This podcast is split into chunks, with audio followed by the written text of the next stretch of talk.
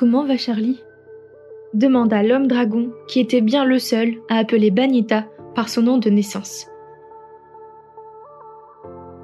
Née chez les sapiens, là où la magie n'est qu'un mythe, elle fut pourtant la plus grande magicienne jamais vue à ce jour.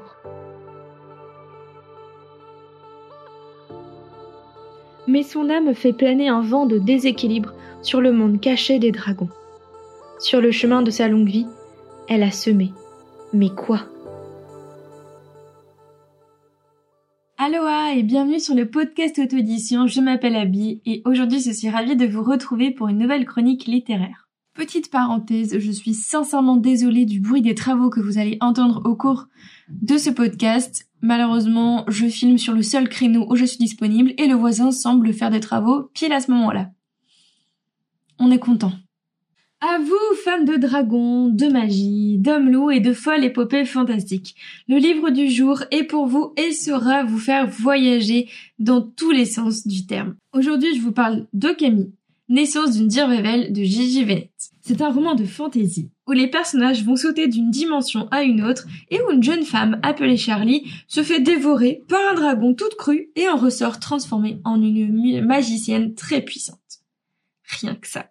Je vais maintenant vous parler de ce qui m'a plu et de ce qui m'a déplu dans ce bouquin. D'abord, ce qui m'a plu. L'univers est très vaste, très large, très détaillé. Que ce soit par les personnages aux facettes multiples et aux destinées incroyables, que ce soit par les formes de magie très diversifiées et intrigantes, que ce soit par les nombreuses créatures, parfois imaginaires comme les dragons, ou un peu plus réelles comme des loups, ou encore par les arcs narratifs qui vont se croiser et se recroiser, parfois se dénouer, ou tout simplement nous faire languir de suspense de page en page. Bref, tous les éléments sont bien présents pour nous faire passer un bon moment de lecture captivante et intrigante. On ne peut pas s'ennuyer car il y a plusieurs intrigues qui nous tiennent en haleine de bout en bout du roman. Ce qui m'a également plu, c'est que j'ai eu un gros coup de cœur pour l'héroïne principale, à savoir la magicienne Charlie ou Banita, selon le prénom qu'on souhaite utiliser pour elle. Son histoire personnelle, son évolution m'ont convaincu mais surtout c'est son caractère bien trempé qui m'a le plus souvent marqué. Tantôt douce, tantôt langue bien pendue, tantôt taquine, tantôt drôle, j'ai trouvé que c'était un véritable personnage qu'on ne peut qu'adorer finalement. Elle m'a paru être quelqu'un de sensé,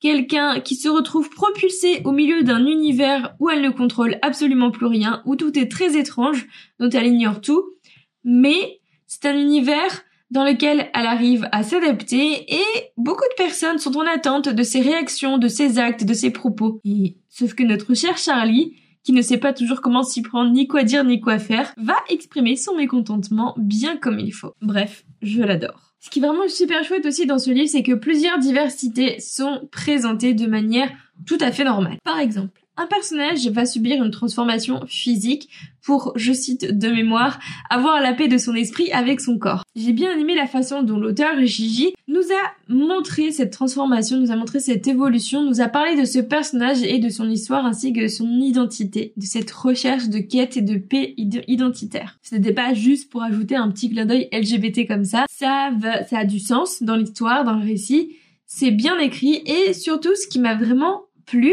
c'est que ça a été évoqué comme la chose la plus normale du monde et je trouvais ça plutôt chouette. C'est gigatop parce que ça s'insère de manière très fluide et euh, très cohérent dans le récit. Il y a bien un petit truc qui m'a pas trop plu dans ce bouquin, euh, enfin pas un petit truc, c'est assez un élément assez important. J'ai eu du mal avec la multitude de personnages proposés. Il y en a vraiment beaucoup, beaucoup, beaucoup, beaucoup. Mais alors vraiment beaucoup, beaucoup, beaucoup, beaucoup. Et avec des prénoms très différents, avec des fonctions très différentes et j'étais complètement perdue. Du coup, ça m'a saoulée parce que je ne comprenais pas toujours ce qui se passait, toujours qui parlait, pourquoi ça créait telle ou telle euh, problématique, etc. Je me suis sentie vraiment paumée au milieu de cette pluralité-là de personnages qui est, selon moi, bien trop imposant. J'ai l'impression de faire face à une valise vide dans laquelle l'auteur s'est empressé de remplir avec tout ce qu'il y a comme éléments de fantaisie, donc des dragons, des magiciens, des hommes de la magie, etc., etc. Et pouvoir dire à la fin, voilà, euh, ceci euh, est mon roman de fantasy. Sauf que bah moi j'étais complètement perdue, c'était euh, confus, c'était obscur. Euh, j'avais l'impression d'avoir un trop plein d'informations. Il y avait trop de choses dans tous les sens qui parfois auraient mérité peut-être plus de développement, plus de détails. Bref, c'était un espèce de comme un gros nuage cotonné où on ne voyait plus rien, comme un gros brouillard où je ne savais pas trop vers quoi où on allait ni comment on avançait dedans.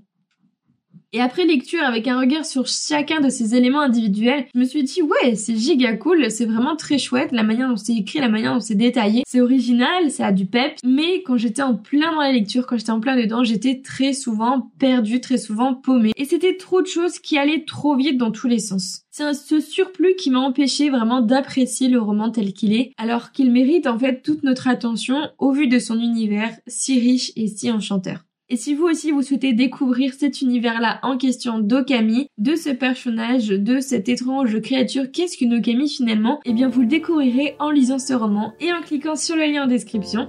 Je vous remercie pour votre écoute. C'était Abby pour le podcast auto-édition et je vous donne rendez-vous dimanche prochain pour une nouvelle chronique littéraire. Salut